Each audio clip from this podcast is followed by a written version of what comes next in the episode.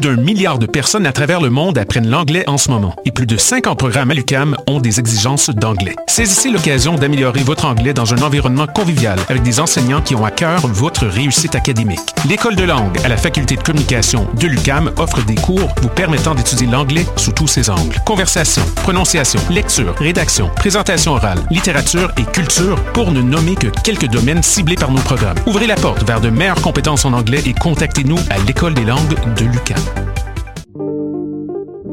Pool Hip Hop, c'est ta référence en matière de hip hop sur les ondes de choc.ca. Chaque semaine, entrevues, chroniques, actualités et mix thématiques te seront présentés dans une ambiance décontractée. Le meilleur du hip hop, ça se passe chaque semaine sur les ondes de choc.ca. Bonsoir ou bonjour, c'est Oxpo Puccino et vous êtes sur les ondes de choc. c'est pour ça que ça bouge comme ça. Oh, c'est ça. Là.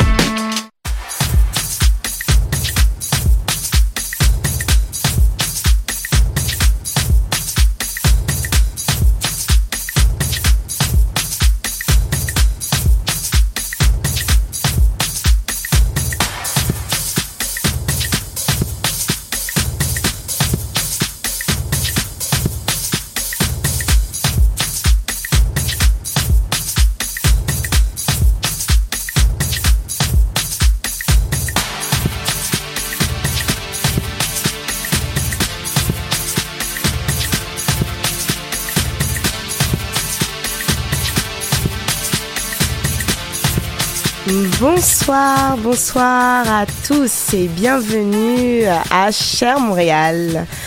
Né en France en 1991, vivant au Québec, depuis 7 ans et d'origine ghanéenne et togolaise, j'ai appris une partie de mon histoire sur les bancs parisiens, souvent euh, bâclée ou édulcorée, l'histoire des peuples africains est méprisée. Une histoire euh, dérobée, une mémoire volée, qui pourra rétablir les faits historiques sans compromis.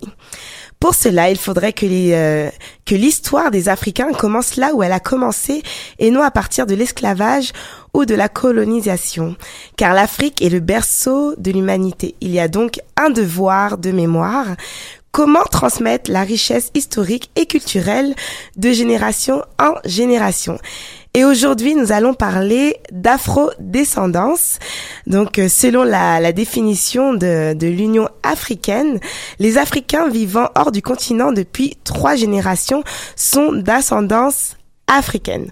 Donc euh, pour en parler euh, en profondeur en fait euh, autour de la table, nous accueillons ce soir en fait nous avons notre invité que j'avais annoncé sur Facebook donc Rito Joseph mais il n'est toujours pas là donc il n'est pas encore là.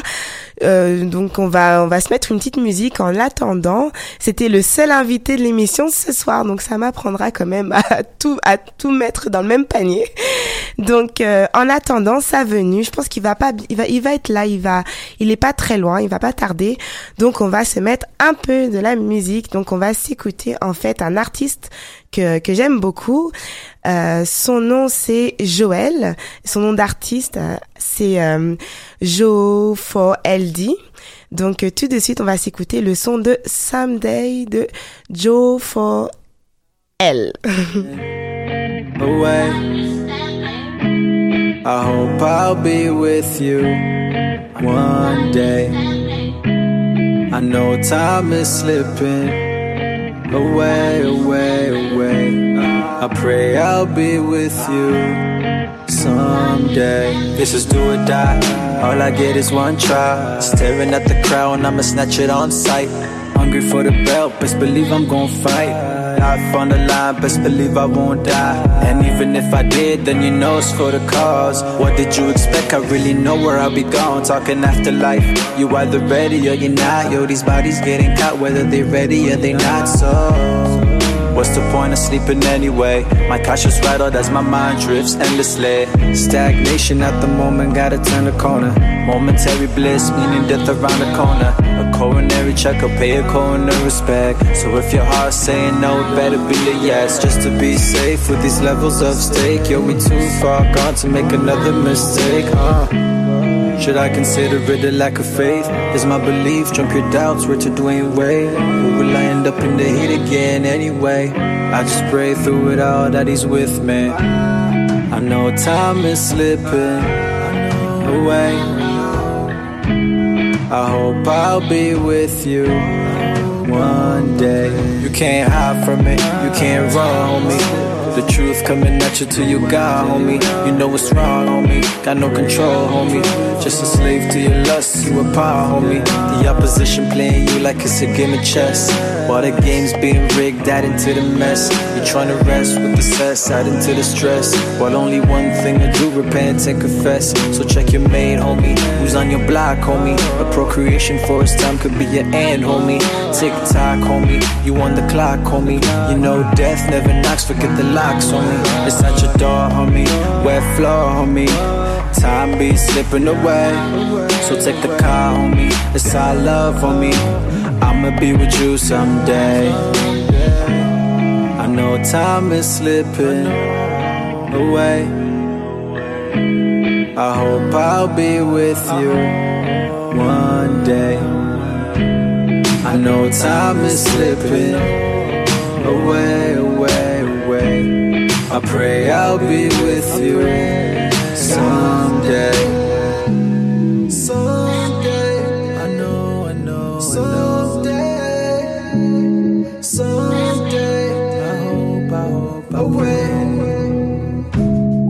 Know time is slipping away, away, away. I pray I'll be with you.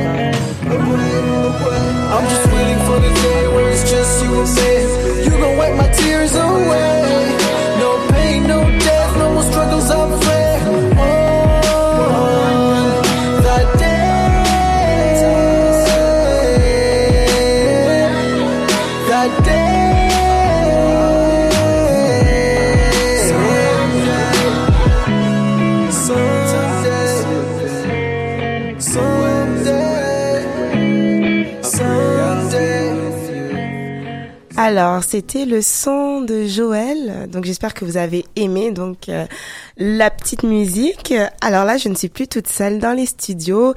Nous a, bon, je vous présente notre euh, co-animateur José. C'est vrai, vu comme ça, José, tu sais quand on voit il y a presque personne. tu es le seul autour de la table. Attends, je vais allumer ton micro.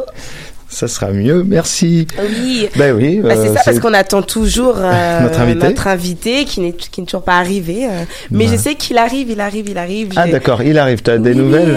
Bah j'ai des nouvelles. Bon, je suis, on va dire que je suis une personne très positive, donc. D'accord, c'est pour ça. Bon ben, ben ouais, moi c'est la première fois que je me retrouve dans cette situation, du coup, improvisé. Il y a une première fois à tout, donc Ben là, voilà. Donc ben, tu m'envoies ravi. donc euh, toi, José, bah je sais que toi t'es d'origine euh, marocaine, donc que le Maroc, comme on dit, le Maroc est en Afrique, bien sûr, pour ceux. Bien qui sûr. qui euh, qui se men- qui arrêtent pas de se mentir et dire que non, les Marocains ne sont pas des Africains. Donc tu- on, on peut dire que tu fais partie de la diaspora africaine, vu que toi, José, Ben, bien tu es- sûr, enfin ma, tu maman est marocaine. Mhm. Ouais, mon père est français, donc euh, je suis métisse, mais euh, mais oui oui, je suis issu de la diaspora africaine effectivement. Exactement, parce que toi, tu vis en France. Euh, oui, je vivais en France avant d'arriver au Canada. C'est vrai. Et euh, je suis né au Maroc aussi, donc euh, j'ai un lien particulier avec ce territoire. Et, euh, bon, j'ai vécu toute toute ma jeunesse, toute mon enfance euh, en France, et puis euh, puis voilà. Mais j'ai beaucoup voyagé aussi, donc je l'ai rencontré un petit peu partout cette diaspora africaine sur différents continents. Et euh, c'est vrai que c'est on peut les on, on retrouve des représentants de l'Afrique vraiment partout. Ok, parfait. J'ai un petit sourire parce que. Ah. Donc notre invité est arrivé? Non, pas notre invité, mais l'ami de notre invité. Donc Ah, l'ami de notre invité, donc, Bah, euh, tu peux rentrer, Samuel, vas-y. Ok. Vas-y, tu peux être autour de la table, puis c'est très Bonjour. intéressant. On va, bah, Samuel, tu peux même t'asseoir, Samuel, tu peux prendre place. Voilà. euh, Euh, autour de la table, hein, j'ai envie de te dire, ouais, tu vas, tu, vas- tu vas te mettre là, là. donc c'est ça. On va te présenter. Comment? Il est un peu pris. Oui, c'est un petit peu pris de court. Effectivement, en fait, notre invité n'est pas là. Euh, donc euh, là, on a quelqu'un qui arrive dans le studio. On est super content. Donc, euh, est-ce que tu as quelque chose à dire? Alors, comment José introduit Samuel Attends, je vais mieux t'introduire Samuel pardon. parce que là, c'est catastrophique. comment José t'a introduit. Donc, pour si vous savez, Samuel aussi, c'est quelqu'un qui est passionné en fait de l'histoire en fait des Afro-descendants. Et ah, est-ce que ton micro fonctionne bien? Est-ce qu'on t'entend bien? Vous m'entendez? Moi, j'entends là. hein. Ok, Et c'est là, parfait. voilà, on t'entend très très bien. C'est parfait. ça. Et toi, en fait, Samuel, est-ce que tu peux nous en dire un peu plus sur ce que tu fais? Euh, oui, donc euh, je suis je suis un écrivain. Euh, J'essaie d'avoir une perspective un peu plus intuitive qui rejoint un peu plus nos, nos gens à nous, les afrodescendants, dans la manière autant d'exprimer notre message que d'être capable de le redécouvrir. Je suis passionné aussi de spiritualité traditionnelle africaine et j'essaie de le connecter à notre sociologie et à notre histoire. C'est pour ça que j'ai un, un aussi bon compliment avec Rito you qui a une très grande connaissance, mais très grande force dans, dans la connaissance de l'histoire euh, de, de nos ancêtres, nos histoires actuelles, nos histoires des afro-descendants ici aussi dans le Nouveau Monde. Donc il y a toujours cette complémentarité. Moi, j'essaie aussi de, de renforcer, les, de renforcer les, les liens entre les afro-descendants du Nouveau Monde et ceux du continent. C'est une des raisons pour laquelle euh, on avait été invité, moi et Rito, à la, pour représenter la délégation canadienne au All African People Conference, la commémoration euh, du 60e euh, événement du même nom qui avait été initié par Kwame Nkrumah. Et euh, ça a été vraiment une, une découverte, redécouverte du continent qui euh, nous a fait énormément de bien, énormément de bien. En effet, parce que j'avais vu que vous, vous étiez parti, en fait, euh, vous avez visité l'Afrique de l'Ouest. Exactement. Alors, euh, donc moi, je, comme je l'avais dit dans l'introduction, moi, je suis d'origine ghanéenne et togolaise, même si je suis née en France. Ah.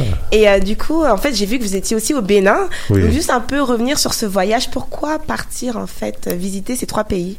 Mais déjà, c'est important. On est, on est d'origine haïtienne et trop souvent, Ici, on fait la distinction entre notre identité haïtienne et notre identité africaine. C'est valable pour certaines personnes qui vont se considérer beaucoup plus créoles, mais l'identité haïtienne est fondamentalement africaine aussi. Donc, c'est important de retourner à la source. Quand on parle de source, c'est sûr que génétiquement, on a beaucoup de centres Congo, mais culturellement, on est très proche des gens de l'Afrique de l'Ouest, notamment des gens du Ghana, du Togo et du Bénin. Et ça se voyait lorsqu'on y était. Ça se voyait autant dans les manières de faire, dans les manières de, de, de la manière dont on s'est fait accueillir partout où on passait, c'est nos frères reviennent. Donc euh, C'était une première fois que C'était une première. Ouais, on a fait un mois et demi, euh, moi et ça a été waouh. Waouh, une découverte. Euh, Le Bénin, le Ghana, le Togo. Euh, J'ai un amour particulier pour le Bénin parce que j'ai quand même un angle un peu axé sur la spiritualité africaine et il y avait eu beaucoup de belles découvertes que j'ai pu faire. Mais dans les trois, ça a été chacun avait sa propre dynamique et c'était toujours euh, merveilleusement intéressant de faire ce retour. Ok. Et puis parce qu'en fait aussi, euh, je sais que on a entendu beaucoup, des fois on entend des stéréotypes par rapport à l'Afrique. je pense que tu en as déjà entendu. Ouais. Alors, euh, qu'est-ce que tu peux, comment on peut démentir en fait de tout ce qui Allez au Ghana. dit Aller au Ghana. Juste aller, aller au Ghana, ça va tout démentir. La Ghana est tellement avancée, le Ghana est tellement stable, le Ghana m'a tellement inspiré, ça m'a donné le goût de faire un, un retour littéralement. Tout ce qu'on a ici, c'est sûr que on voit qu'il y a quand même une disparité au niveau de, de- de- de- des finances. Dans le fond, c'est pas tout le monde qui a accès aux mêmes capitaux, mais les opportunités sont présentes, les structures sont présentes. C'est une zone qui est avancée, qui est en développement. Étant d'origine haïtienne, des fois, on a un peu cette petite arrogance-là de, de se dire on vient du nouveau monde, on doit être plus avancé. Oh non, non, non, non. Au niveau structurellement, malgré tout l'amour que j'ai eu pour mon pays, pour Haïti, on a énormément à apprendre du continent puis des avancements qui se sont faits, surtout au Ghana. D'accord. Et t'as dit quelque chose aussi sur les différences entre les trois pays que t'avais visités. Oui. Euh, ça aussi, ça met à mal un petit peu les préjugés qu'on peut avoir euh, sur euh, le peuple africain dans sa globalité. Mm. Euh, on voit que là, par exemple, sur ces trois pays, euh, les identités sont bien différentes. Oui, exactement. C'est sûr que le Ghana était très entrepreneurial, très avancé, très. Je sais pas si c'est la mentalité anglophone qui fait ça, mais euh, il y avait une proactivité dans presque tous les domaines que j'ai vus ou que j'ai pu euh, que j'ai pu euh, voir. Le Airbnb était déjà présent, le Uber, on n'avait aucune difficulté à se mouvoir dans le pays. Euh, il y avait un bon mélange de modernité et d'africanité et de modernité à l'africaine. Ça, c'est important. C'est important aussi. Et euh, par rapport au, au, ben, le Togo, c'est sûr qu'on est arrivé dans une période d'élection, fait qu'on s'est un peu moins promené, c'était un peu moins Mhm. tendu. J'ai quand même pu euh, découvrir certaines choses par rapport à ce pays, notamment l'histoire de Olympio, qui est euh, l'un des, ben, je crois, le premier président euh, de, de- du pays et qui avait des, des, des projets immenses, immenses, immenses pour, euh, pour, pour son avancement, notamment sa propre monnaie. C'était un économiste de, de, de génie. Et la manière dont il s'est fait abattre, littéralement, ça a été, qui s'est gardé dans l'ombre jusqu'à aujourd'hui, et qui a une dictature qui dure depuis plus de 60 ans là-bas, qui est même plus longue que celle des, des, des Duvalier, qui a duré plus longue que celle des Duvalier. Pour moi, c'était choquant en tant que panafricain qui, qui croit connaître assez bien les dynamiques présentes. Je n'étais pas au courant. Mais euh, ça, c'est venu me chercher. J'ai vu un peuple résilient, j'ai vu un peuple qui, qui, qui avait soif de, de progression, mais aussi un peuple extrêmement euh, raffiné. Les Togolais, c'est un peuple raffiné. Ça paraît dans tout ce qu'ils font. Est-ce que tu peux développer? Oui, voilà. Euh, autant, je vais donner juste un, un exemple. Souvent, on va dire que l'Afrique, bon, on, a- on a des méthodes euh, qui, qui datent de très pas trop longtemps. Juste par rapport, je vais donner un exemple. C'est vraiment Bénin. Mais il y avait, ils étaient en train de tout restructurer la manière dont ils voulaient faire la traçabilité des viandes. Parce que lorsque l'on vend les viandes sur le, dans la rue, etc., on peut pas trop savoir et ils ont développé un- tout un nouveau système avec des puces informatiques pour être capable de faire la retraçabilité. Et cet angle scientifique semble avoir une très, très forte importance au Bénin. C'est sûr que les structures sont plus avancées au Ghana, mais l'intellectua- l'intellectualisation de la chose, on, le voit euh, au Togo, excusez-moi, au Togo. Et euh, moi, c'est les choses qui, m'impressionnent. Des gens intellectuels, les, structures sont, les banques, les, bon, en tout cas, c'est, c'est beau. Euh, le Bénin, le Bénin, pour moi, ça, ça, ça a été une belle redécouverte, surtout d'un d'un aspect spirituel. Ils sont très fiers, justement, de cet euh, héritage vaudou qu'ils ont, et ça transparaît. C'est sûr qu'au niveau entrepreneurial, bon, c'est un peu plus lent. On sent qu'il y a un peu euh, une, euh, un petit laxisme un peu euh, léger par rapport à la business au, au Bénin, mais les opportunités d'affaires restent, et il y a quand même une jeunesse qui, elle, a soif de, de progression. On a été euh, au Civic Tech, moi et moi et Rito, on a fait des très belles notamment euh, Blanchard et Sabin, que, que je salue, qui sont maintenant considérés comme, pour moi comme des frères, et qui nous ont introduits à la sphère, euh, à la sphère euh, béninoise de, de l'avancement. Ils nous ont amenés dans un village, Posotomé, qui est plus qu'un village, donc on a rencontré le roi, et il nous a, il nous a parlé de ses plans de mettre la culture de l'avant, la culture vaudou de l'avant, mais dans un angle entrepreneurial. Pas simplement le garder dans le traditionnel, faire des, des festivals, des spectacles, développer des techniques commerciales autour du vaudou, autour de la culture du vaudou, pour dynamiser euh, l'économie et la vie sociale de, de, de la ville de Posotomé.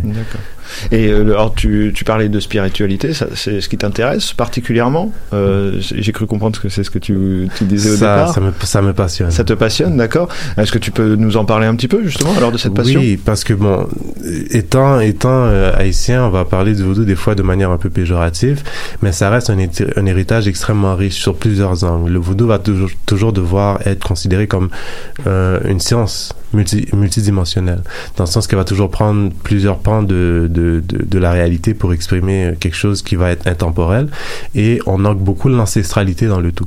Donc nous, en tant qu'haïtiens, moi, c'est ce que des choses que j'aimais. On a beaucoup de, de rites et de cultes qui sont associés à des anciennes divinités, qui sont toujours euh, fêtées ou, ou honorées justement sur le continent, et on voit un peu cette cette continuité des choses. Et ça sert aussi de cartographie euh, génétique, dans le sens que on a on a une certaine manière de déterminer, qu'on va dire, qui marche avec toi, quels sont les esprits qui marchent avec toi, qui sont une allégorie pour dire euh, tu as un héritage qui vient de certains endroits puis qui est relié à certaines lignées puis on a gardé ce savoir-là. Et ce savoir-là nous reconnecte à, à l'Afrique profonde et le Bénin le Bénin a profondément gardé cet aspect-là donc euh, c'est D'où Et ce lien euh, même pour rappeler que aussi le vaudou, c'est pas forcément une pratique qui est pratiquée par tous les Béninois. Non. Et partout non plus les Togolais ou je veux dire euh, parce que quand on parle de spiritualité, c'est que je veux dire il y a des pers- personnes ne croient ne sont ne pratiquent pas forcément toutes les mêmes euh, les mêmes coutumes. Et je sais qu'il y a une partie des personnes qui vont prôner le vaudou mais il y en a d'autres aussi qui vont qui seront contre le vaudou bien sûr. vrai. Donc euh, c'est ça en fait, c'est pas forcément euh, comment dire un message qui est euh, partagé en fait par la majorité des Béninois. Mhm. Il y a toujours euh, comme je disais euh, Bah, je- il me semble que la spiritualité en général euh, est très euh, Oui, dépendante de l'individu, hein, chaque que individu. Oui, comme individu, mais c'est important de dire aussi que c'est, c'est, euh, je veux dire, pas Mhm. beaucoup de personnes partagent la même euh, cette opinion du, du vaudou en fait. Je veux dire que là, on en parlait comme si c'était tous les Béninois Non, ou quoi que ce soit. Que non, qu'il y a, comme on peut dire qu'aussi que, euh, surtout au Ghana, au Ghana, il y a beaucoup de, de chrétiens, il y a beaucoup d'églises. Et euh, donc, euh, c'était ça qu'on voulait accentuer. Ouais. C'est vrai que Et- la chrétienté est omniprésente sur le territoire. Ça, je peux pas mentir, surtout au Ghana. Sur les- ces trois pays, hein. quand on parle de territoire, donc on parle de ces trois pays Oui, exactement. D'accord. Exactement. Surtout au Ghana, c'était c'était impressionnant la grosseur des, des églises, des mosquées. C'est pas mauvais, c'est pas mauvais. Ça fait une diversité tant aussi longtemps qu'on est dans le respect de tous les cultes. Euh, mais c'était impressionnant. Mais de voir, c'est Mais et où, où en est le vaudou, la pratique Mais, euh, du De vaudou toute façon, a- comme là, on n'est pas dans Ouais. la spiritualité, là, c'était plus pour l'afrodescendant. Je sais que c'est une partie que, Ah, que fait, Samuel aime de- aborder et que il est content parce que José le relance, donc il est, Mais, euh, oui, il oui, est très content. Mais, Bah, du coup, j'improvise. Mais, Oui, euh, mais, euh, oui, mais il y a, parce qu'il y a d'autres choses par rapport, comme on parlait Mhm. de l'histoire. En fait, surtout comme ici, on est au Québec. Et je voulais savoir, en tout cas, moi, Samuel, je suis intéressée de savoir, toi, tu as vécu au Québec, Oui, je conduis ici. tu as grandi ici. Donc, euh, voilà. Donc, je voulais savoir comment tu perçois, tu perçois, en fait, comment tu as perçu l'enseignement de l'histoire, en fait, surtout qui, euh, qui concernait les Noirs, euh, à l'école, en fait. Est-ce que tu, tu sentais que c'était une histoire qui était mise à part ou quelque chose qui était un peu Je, plus vais- je me souviens très bien, je crois que j'étais en quatrième ou cinquième année et j'observais toutes les, les découvertes desquelles on nous parlait dans les livres et tout et je me demandais, eh bien les Noirs, qu'est-ce qu'ils ont fait? Parce qu'on n'était pas très présent dans, le curriculum, dans l'histoire. Puis c'est une des choses pour laquelle j'ai autant aimé les conférences de Rito, c'est qu'il revient à donner des les lettres de noblesse à, à, à l'héritage noir qui a été capable de de- d'aider à, à fonder ce pays-ci. Je trouve qu'il y a certaines lacunes. Est-ce que c'est euh, méchant volontaire? Je, je peux pas me rentrer jusque là. Je crois pas. Je pense pas qu'il y a cette cette cette non volonté. Mais c'est sûr qu'il y a une certaine lacune pour tout afrodescendant qui grandit ici ou qui est né ici à être cap surtout dans sa capacité à on va, on va dire si on veut se dire québécois mais qu'on est afrodescendant il faut une place dans l'histoire pour être ancré puis rester soi-même. Sinon, on se voit toujours à travers le prisme de l'autre. Et euh, c'est pas que le prisme de l'autre est mauvais, c'est qu'il n'est pas le nôtre. Ce n'est pas toujours le nôtre. Donc, euh, être capable de, de, mettre un peu plus de place à, l'histoire des afrodescendants, je crois que c'est primordial, surtout pour la quantité d'afrodescendants qui viennent ici puis qui sont contribués à, à l'avancement du pays et du territoire. Est-ce que tu penses qu'aussi, en fait, parce que des fois on pense qu'il y a comme un frein, en fait, euh, dans la propagande, plutôt dans la vulgarisation de, de des livres ou de l'histoire euh, concernant les Noirs. Est-ce que tu penses aussi, c'est peut-être à cause aussi de, des personnes qui, qui veulent peut-être mettre de côté cette histoire, je veux dire, parce qu'en fait, dans les communautés noires, il y en a, j'en connais qui refusent en fait de se rappeler du passé parce qu'ils disent que c'est un passé douloureux. Euh, Qu'en penses-tu? Est-ce que c'est ça qui freine un peu Je crois que le frein est partout. Il est à l'intérieur des communautés noires, puisque c'est vrai que se rappeler de toutes ces douleurs, ça peut, ça peut être choquant pour soi, pour la connexion avec l'autre, surtout qu'on a grandi ici et qu'on se dit, ben, c'est le temps de, de mettre le passé de côté puis d'avancer. Puis il y a une certaine sagesse, il y a une certaine vérité dans ça, mais on ne se sauve pas non plus de son passé, il nous suit, surtout quand, quand il est aussi visible que sur notre peau. Euh, donc ça, ça c'est, euh, donc ça c'est, c'est, c'est un pan. C'est, euh, ouais, exactement. Ouais. Et est-ce qu'il y a des pistes d'amélioration Oh, euh, oui. oui. Oh oui, ça, ça je, le, je, le- je le vois. Euh, la, la communauté, se, les, les communautés noires se, se prennent en main, développent les, leurs leurs propres canaux, leur propre manière de se faire euh, entendre, connaître. Oui, on veut parfois être plus vu, plus représenté dans les métiers traditionnels, mais il y a aussi cette alternative d'être capable de développer nos propres contenus, nos propres conférences, nos propres plateformes, nos propres radios, nos propres émissions, parce qu'au au final, on peut pas toujours demander à au, au mainstream, dans le fond, de, de, de, de, de se disloquer entièrement pour, pour nous faire notre place. Notre place, à quelque part, il faut être capable autant de la créer et dans la création de notre place, on, est très, on sera capable de voir comment on peut s'insérer dans, dans, dans, dans, la place officielle, si je peux dire ça comme ça. Mais je crois pas que c'est une attente qui se doit d'être euh, euh, le but final. Et Est-ce que euh, concernant la, la population québécoise ou, des Noirs en fait qui sont nés au Québec, est-ce que tu sens un certain euh, engouement, je veux dire, euh, parce que des fois, à chaque fois, on parle de l'histoire des Noirs, l'histoire l'histoire des l'histoire oh. L'histoire des Noirs, l'histoire des oh là là c'est la fatigue est-ce que tu peux euh, l'histoire des noirs Voilà, c'est ça. ah, Je voilà. crois, a priori. le mois non le mois de l'histoire des noirs voilà c'était le mot qui Ah, manquait donc à chaque fois on parlait le mois de l'histoire des noirs qu'on voit chaque année en fait euh, au Québec mais est-ce qu'on a, on en apprend plus? Est-ce qu'il y a des il y a quelque chose qui se passe? Qu'il y a un changement? Parce que j'ai l'impression que c'est juste un mois ok on dit ok il y a eu tel artiste il y a eu tel écrivain euh, il s'est passé telle chose mais est-ce que ça change en fait la, les mentalités? Est-ce que ça amène un changement? Je crois que les mentalités changent, mais pas à cause du mois de l'histoire des Noirs. Moi, je, j'essaie de m'impliquer quand même dans la communauté, d'être présent là où les activités se passent, et je vois, je vois un changement, que ce soit par rapport à notre héritage africain, que ce soit par rapport à la prise en main de la communauté par elle-même pour elle-même. Mais dans le courant du mois de l'histoire des Noirs, ça devient toujours un peu plus soit festif ou revendicateur, sans nécessairement avoir euh, l'établissement ou la profondeur pour être capable de réclamer ces choses-là. Donc le mois de l'histoire des Noirs en février, des fois il, il y a beaucoup de fu- non c'est mon opinion, mais, Non, mais bien sûr, mais t'es là pour la poser mais il y a, je vois des fois qu'il y a un peu beaucoup de fumée et euh, bon, on utilise la plateforme, c'est bon, on fait parler un peu de nous, les médias ils parlent, mais je crois pas que ce qu'on devrait se contenter à un mois. Mhm. Ceci étant dit, derrière les coulisses, les gens bougent en ce moment. La communauté se, se mobilise petit à petit, mais on part de loin. Faut, on peut pas se mentir, on a encore beaucoup à construire.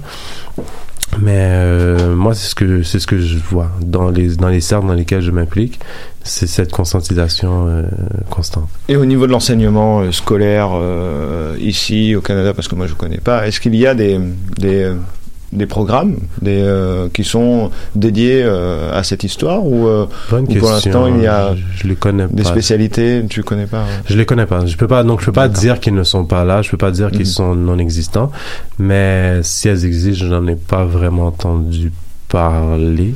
D'accord. Euh, Parce que c'est vrai que moi, c'est quelque chose que dont j'en ai jamais entendu parler également, c'est que j'ai jamais entendu parler de, de cours d'histoire euh, de l'Afrique ou, euh, ou des, des, des- de certaines zones euh, qu'on connaît bien, comme l'Afrique de l'Ouest, effectivement, où on sait qu'il y a une histoire très riche.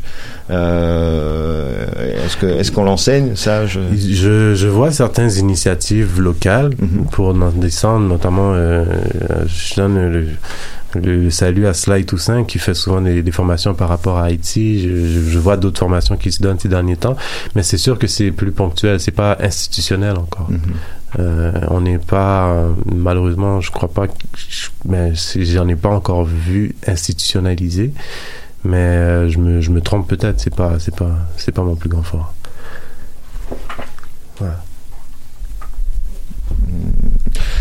Euh, est-ce que pardon? Non, désolé, c'était moi parce qu'en fait, José m'attendait pour rebondir. Mais de toute façon, chercher la prochaine musique parce qu'on va faire quand même une petite pause musicale parce que on- je t'avoue, euh, Samuel, on t'a pris euh, par Ah, surprise. mais c'est pas grave. tu euh, étais censé assister, plutôt être là, regarder, mais comme Ah, ça me fait euh, n'est toujours pas là, donc tu as pris sa place. bon, Donc, il a des compétences Voilà. Ouais, tu as le droit de lui voler sa bouteille d'eau, voilà. Et donc, on va mettre un peu de la, on va mettre, on va, on a fait une petite pause musicale, on va mettre un son, un son que j'aime bien, qui s'appelle le World Fighting For de Cass. Donc, tout de suite, le son de Cass. Travel all this way now, more than a million miles. In a world that's fading, ooh, you make the world wow. I ain't striving for greatness, because it ain't my style. I made me to become yours for the rest of my life now.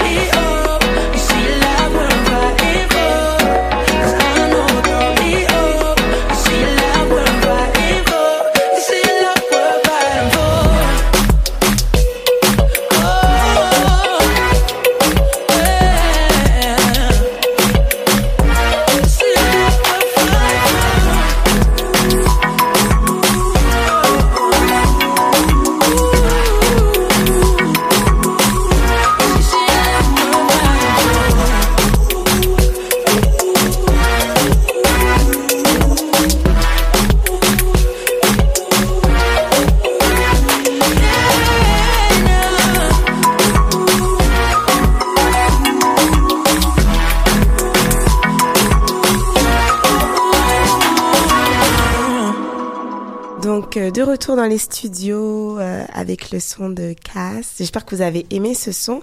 Donc euh, Rito vient d'arriver dans les studios, donc on le laisse s'installer. Ah, qu'est-ce qu'il Non, en face, en face, il peut être à côté de...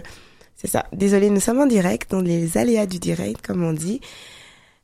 Donc... euh, Bon, donc pour vous résumer, alors un peu euh, ce qu'on partageait, c'est euh, que en fait, euh, bon, je sais comme je sais mais pas en même temps, il sait pas que j'anime, donc du coup, il- il- je, suis un peu déconcentrée. Mais euh, on va on va prendre le direct tout de suite. Mais pour vous résumer, on parlait de l'af- l'afro euh, descendance et mettons autour de la table, nous avons nos invités. Donc Rito est arrivé. Donc, euh, juste se coller un peu euh, à côté de, de Samuel, juste pour la caméra, parce que la caméra est en face. Parfait. Voilà, donc euh, bonjour Rito. Allô? Ah, ah peut-être faut mettre le casque. parce que, voilà. Mettre le casque. Oui, normalement ton micro est allumé, juste le monter un petit peu comme ça. Euh, D'accord, juste un instant. Ou genre, Bon, je peux pas non plus. ouais, bon. Ah. Bon. Nous sommes en direct, comme j'avais répété. Donc, euh, Rito, ça va? Comment vas-tu, Rito? Comment vas-tu? Bonjour Julie, ça va bien, merci. Ça va très bien, merci en fait. Et toi? Oui, ça va très très bien. C'est bizarre, on t'entend pas très bien, c'est bizarre, sachant que ton micro est allumé. Oui, Donc, a priori. Oui. Ce serait quoi le problème? Bon, c'est pas grave. Juste parler plus fort. D'accord, d'accord. Pas de problème. Est-ce que tu m'entends maintenant? Oui, on t'entend, on t'entend, on t'entend, on t'entend. Donc, euh, ah oui. Donc, euh, du coup, Rito, donc toi, en fait, je vais te présenter parce que j'avais pas fait ta présentation. Pourquoi tu es invité ce soir Parce que toi, tu es passionné d'histoire, tu es conférencier communautaire sur l'identité culturelle, tu fais des recherches approfondies et des travaux euh, préparatoires euh, sur l'histoire des Noirs. Et euh, tu mets particulièrement l'accent sur l'aspect culturel des identités. Est-ce que j'étais bien présentée C'est Oui, oui, oui, tout à fait, tout à fait. C'est exactement ça en fait. D'accord. Donc, est-ce que tu peux nous en dire un peu plus en fait sur tes euh, sur tes recherches, euh, sur tes travaux en fait, parce que je sais que toi tu vas d'université en université pour en parler un peu de de. Entre autres, entre autres. En fait, euh, je mets, je mets beaucoup de beaucoup d'accent sur l'aspect identitaire culturel. Euh, c'est parce que moi, bon, ayant grandi en Occident, donc je suis né, j'ai grandi à Montréal. Euh, c'était difficile pour moi en allant à l'école ici de me retrouver, euh, c'est-à-dire surtout lorsqu'en matière d'histoire. Bon, c'est sûr qu'on connaît les Christophe Colomb, les Jacques Cartier, les Samuel de Champlain, mais on a rarement des points de repère où on peut, euh, auxquels on peut s'identifier. Donc, euh, c'est en faisant aussi des travaux de recherche sur ces personnages-là. Oui, tu veux continuer? C'est aussi en faisant des travaux de recherche sur ces personnages-là euh, que je me suis dit, bon, et regarde, euh, il y a un manque chez nous, puis euh, c'est toute une, c'est toute une, euh, une génération qui grandit avec un manque. Euh, puis je, fais, je faisais partie de cette génération-là. Donc euh, c'est ça. Donc j'ai décidé un peu de euh, essayer de. En fait, j'essaye de faire partie de la solution, quoi. D'accord, parfait. Désolée pour le problème technique. Juste Rito, juste te mettre vers la caméra parce qu'on ne voit plus, tu sors du Oui, cadre. parce que je crois que en fait le micro est débranché, c'est pour Ah, ça. Donc on l'entendait sur les autres micros, mais pas le sien. D'accord, parfait. Donc là, parfait, tout est bon, c'est du direct, on le répète, c'est du direct. Voilà, c'est Donc, euh, Rito, également, en fait, toi, tu as, tu as, euh, avec euh, Samuel, vous avez voyagé, vous êtes parti euh, au Ghana, vous êtes parti au Togo, au Bénin, on l'avait, on l'avait, on l'a mentionné. Je voulais savoir euh, concernant ta vision par rapport au peuple africain, mais plus sur le côté le développement économique. Est-ce que tu, qu'est-ce que tu peux en dire En fait, qu'est-ce que tu peux, qu'est-ce que tu peux dire par rapport à, à l'économie en fait de l'Afrique de l'Ouest? Euh, ben en fait j'ai été charmé par le Ghana euh, sur l'aspect l'aspect entrepreneurial. Euh, je trouve aussi que c'est c'est c'est une métropole euh, qui est en constante évolution. Euh, Il y a beaucoup de place au développement euh, sur l'aspect technologique aussi. Et je pourrais dire aussi que j'aime aussi le fait que les gens dans la sous-région sont très éduqués. Donc ça a été aussi facile d'échanger avec eux sur différents sujets, de différentes manières aussi. C'est une des choses que j'ai aimé en fait dans l'Afrique de l'Ouest. D'accord. Puis je sais qu'aussi tu as fait, euh, je sais qu'on là on parle un peu de tous les sujets, mais je sais que tu avais fait aussi une étude ou peut-être des recherches par rapport à la Chine en fait qui était concentrée en fait en Afrique. Mhm. Est-ce que tu as vu, euh, est-ce que tu as vu cette présence en fait euh, chinoise, mettons Ghana ou au Togo, je dirais à Lomé au Togo. au Togo. hein. Ouais, donc on est parti, on est passé dans une partie de la ville où c'était plus, il y avait beaucoup de business chinoises, entre, entre autres des restaurants chinois, et donc ça me rappelait un peu le Chinatown à Montréal, quoi. Et puis je, je pense que tu as vu que en plus euh, les, euh, bah, les Chinois parlaient très bien le Mina. Le Mina c'est la langue euh, qui est au Togo. Tout à fait. Parce qu'ils savent très bien s'adapter. Est-ce que pour toi, tu penses que c'est un risque, en fait, un danger pour, pour bah, en tout cas, les, les commerçants, je veux dire les locaux?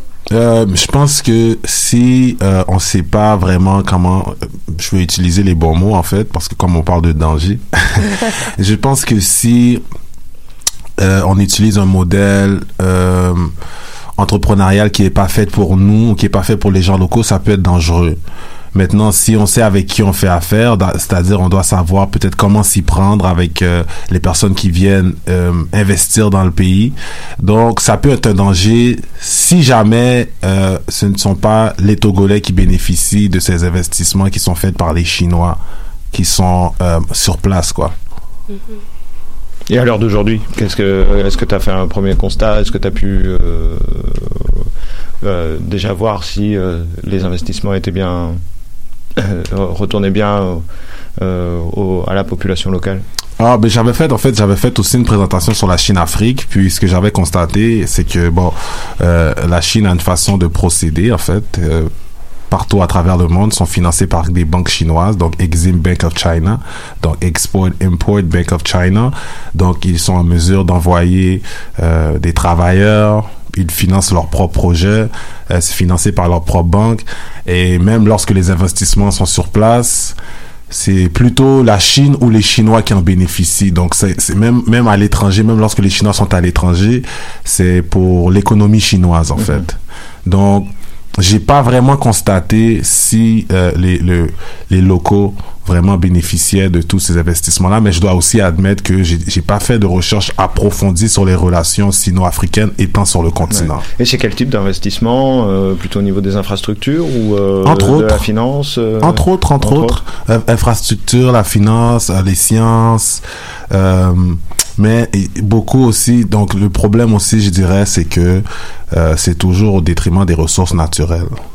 Donc c'est un peu ça le problème parce que les Chinois sont un peu partout sur le continent, dans l'est, l'ouest, le sud, au nord. Puis bon, on sait que euh, lorsque les Chinois en fait euh, ils font des dons ou des prêts, on sait que lorsque bon la dette peut-être le BIP ou la dette devient trop élevée, donc c'est voilà quoi la manière de repayer parfois c'est avec des ressources naturelles. Et euh, ça c'est pas toujours bon pour les pays en fait. les pays, les pays en fait continentaux quoi. Mais même dans les Caraïbes aussi dans la Caraïbe aussi il y a ce problème Ouais, Exactement. Puis euh, je sais que je vais rebondir. En fait, j'aimerais rebondir euh, sur. Bah, je sais qu'on a parlé, on fait un peu, on a un peu tout mélangé. On a parlé aussi de la Chine euh, et, euh, et son impact en fait sur le continent africain. Mais également, j'aimerais qu'on parle aussi de la, bah, des questions d'identité parce que c'est sur, surtout ça. Je sais que tu as fait beaucoup d'études euh, là-dessus. Mhm. Et je voulais savoir pour toi, en quoi c'est important de, de retracer en fait tout ça, de, de connaître en fait l'identité, son identité. Euh, ben en fait, on a besoin. En fait, c'est comme lorsqu'on embarque dans une auto. euh, une des premières choses qu'on fait avant de sortir dans un stationnement, on regarde le rétroviseur. Donc, de manière à situer, de manière à savoir on est où. Donc, je pense que c'est important. euh, bon, pour les Afro-descendants, c'est pas un terme que je privilégie, mais c'est un terme que je vais utiliser parce que parfois, même dire à des Afro-descendants qui sont africains, c'est sensible, quoi. Donc, je pense que c'est aussi important parce que dans le contexte occid- occidental dans lequel on évolue, euh, on n'a pas toujours le luxe de euh, de savoir qui on est, de savoir d'où on vient. Même en ayant un pays dans la Caraïbe ou même en, en évoluant en Amérique du Nord, parfois on manque tellement de points de repère qu'on sait plein de choses, on sait plein de choses sur tout et rien, mais on sait rien sur nous-mêmes, quoi. Donc, je pense que c'est important aussi euh, d'avoir une certaine conscience euh, qui peut nous aider à euh, avoir le contrôle sur nos, nos finances, savoir où on dépense notre argent, comment on dépense notre argent, pourquoi. Mais il y a beaucoup de questions. À la racine de toutes ces choses-là, c'est de savoir qui on est. Et je pense que c'est ça un peu le problème, quoi. Et je suis intéressée, est-ce que toi, en fait, tu, as- sais maintenant qui tu es, avec tous ces voyages, avec toutes ces études, parce que je pense que tu, ça fait depuis des années que tu étudies dedans. Donc, est-ce que tu as, trouvé cette réponse, en fait, à cette question? Ben, en fait, moi, je, je, je ne suis pas exempt de tous les, le reste des afro-descendants qui ont, euh, qui, qui, voilà, qui ont, qui manquent de points de repère. Donc, je veux dire que je fais un effort conscient à chaque jour d'essayer de me rapprocher de mes origines. Maintenant, qui suis-je? En allant sur le continent, ben, on a, on a aussi eu des noms, euh, en fait, euh, qu'on était au Ghana, donc on était avec les peuples Akan, et on a reçu des noms. Euh, moi, mon nom que j'ai reçu, en fait, mon nom tribal, mon nom tribal, c'est Kofi Achon. Mhm. Et voilà. Et Samuel, c'était Yao Mensa. Voilà. Donc, par contre, bon, on a reçu ça sur le continent. Est-ce que ça veut dire qu'on est à Caen? Pas nécessairement, mais c'est c'est notre façon à nous vraiment de voilà aller au, à essayer d'aller au-delà de euh, notre histoire d'esclavagisme de 1492. Et parfois, dans cette quête à, à la recherche de cette identité, est-ce que tu te sens un peu seul Est-ce que tu penses que, te- parce que dans cette génération, est-ce que tu penses que les autres sont aussi soucieux que toi? Est-ce que tu te sens solitaire en fait? J'aimerais savoir. Euh, Il y a des moments comme ça, c'est sûr et certain qu'il y a des moments comme ça, mais je sais aussi que je ne suis pas le seul. Euh, je sais qu'il y a un mouvement euh, en ce moment, bon.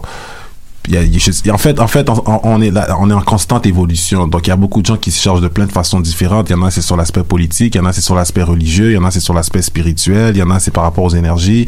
Euh, je sais que je suis pas le seul, mais comme je dis, j'ai dit auparavant, j'essaie de faire partie de la solution.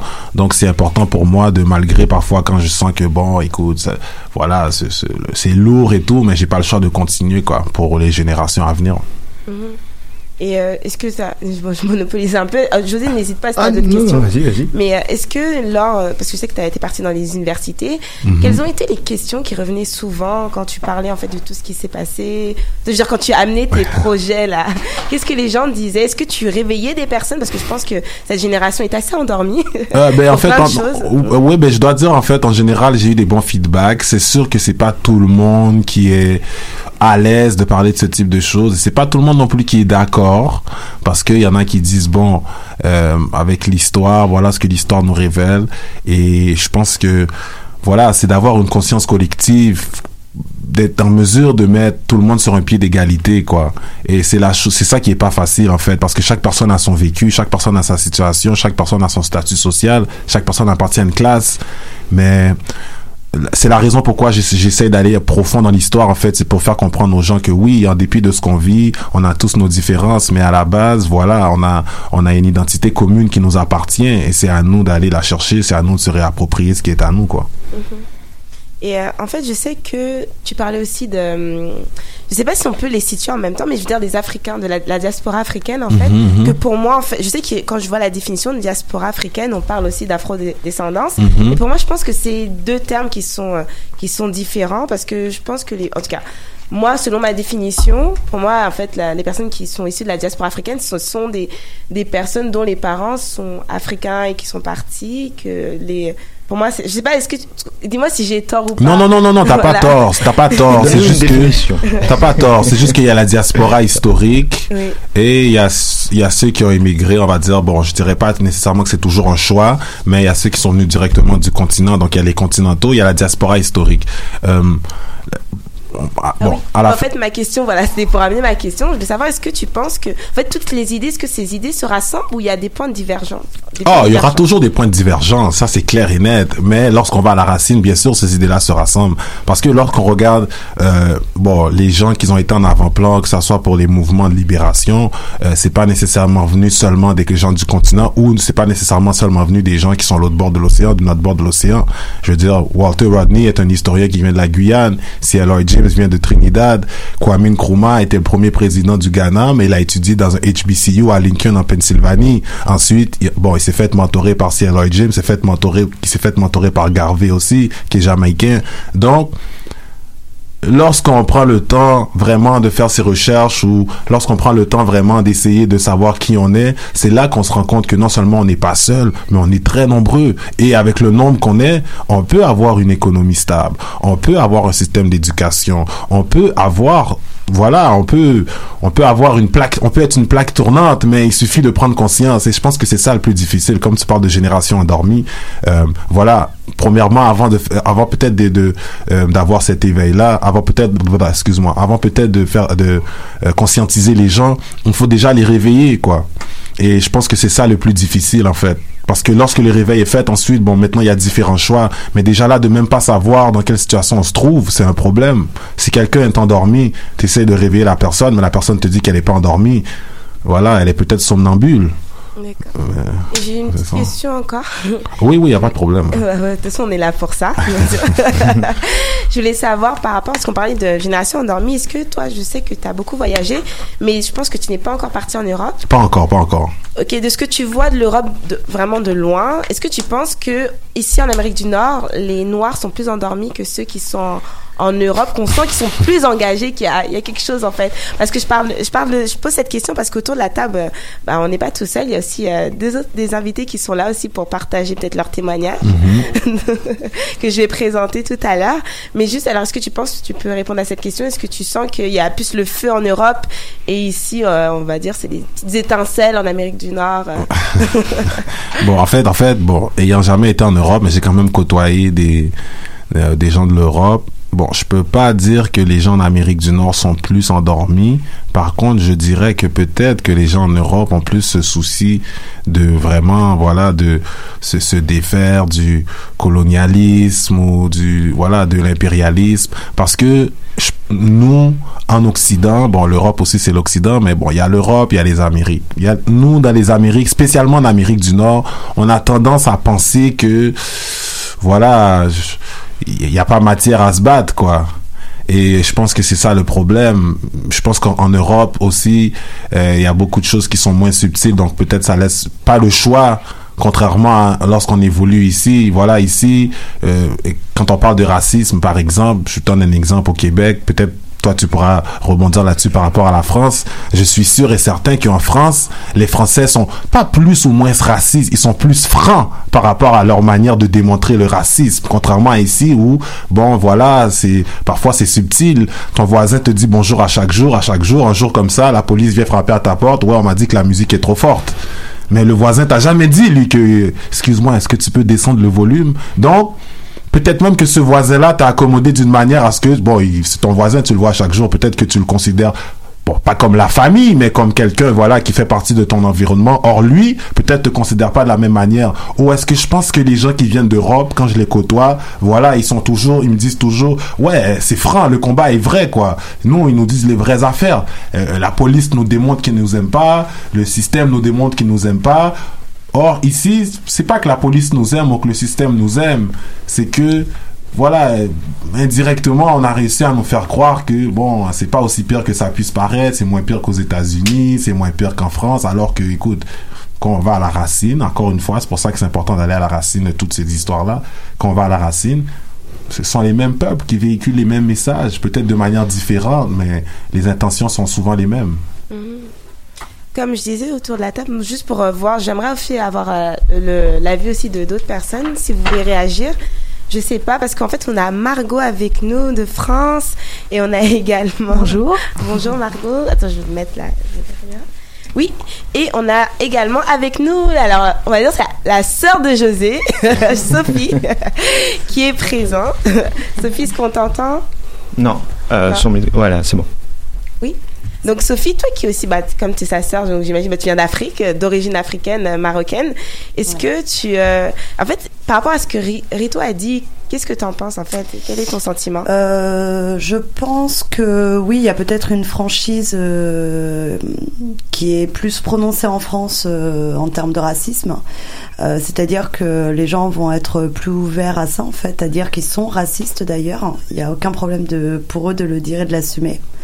Après, je pense aussi que il y a aussi beaucoup d'hypocrisie, donc c'est caché par d'autres choses. Enfin, je sais pas comment dire parce que euh, les voisins, nous, c'est pareil. C'est-à-dire qu'ils peuvent nous dire bonjour sans vraiment nous dire bonjour et nous coller euh, dès qu'ils peuvent euh, les flics aux fesses pour euh, de la musique ou pour autre chose ou le chien qui aboie trop trop fort.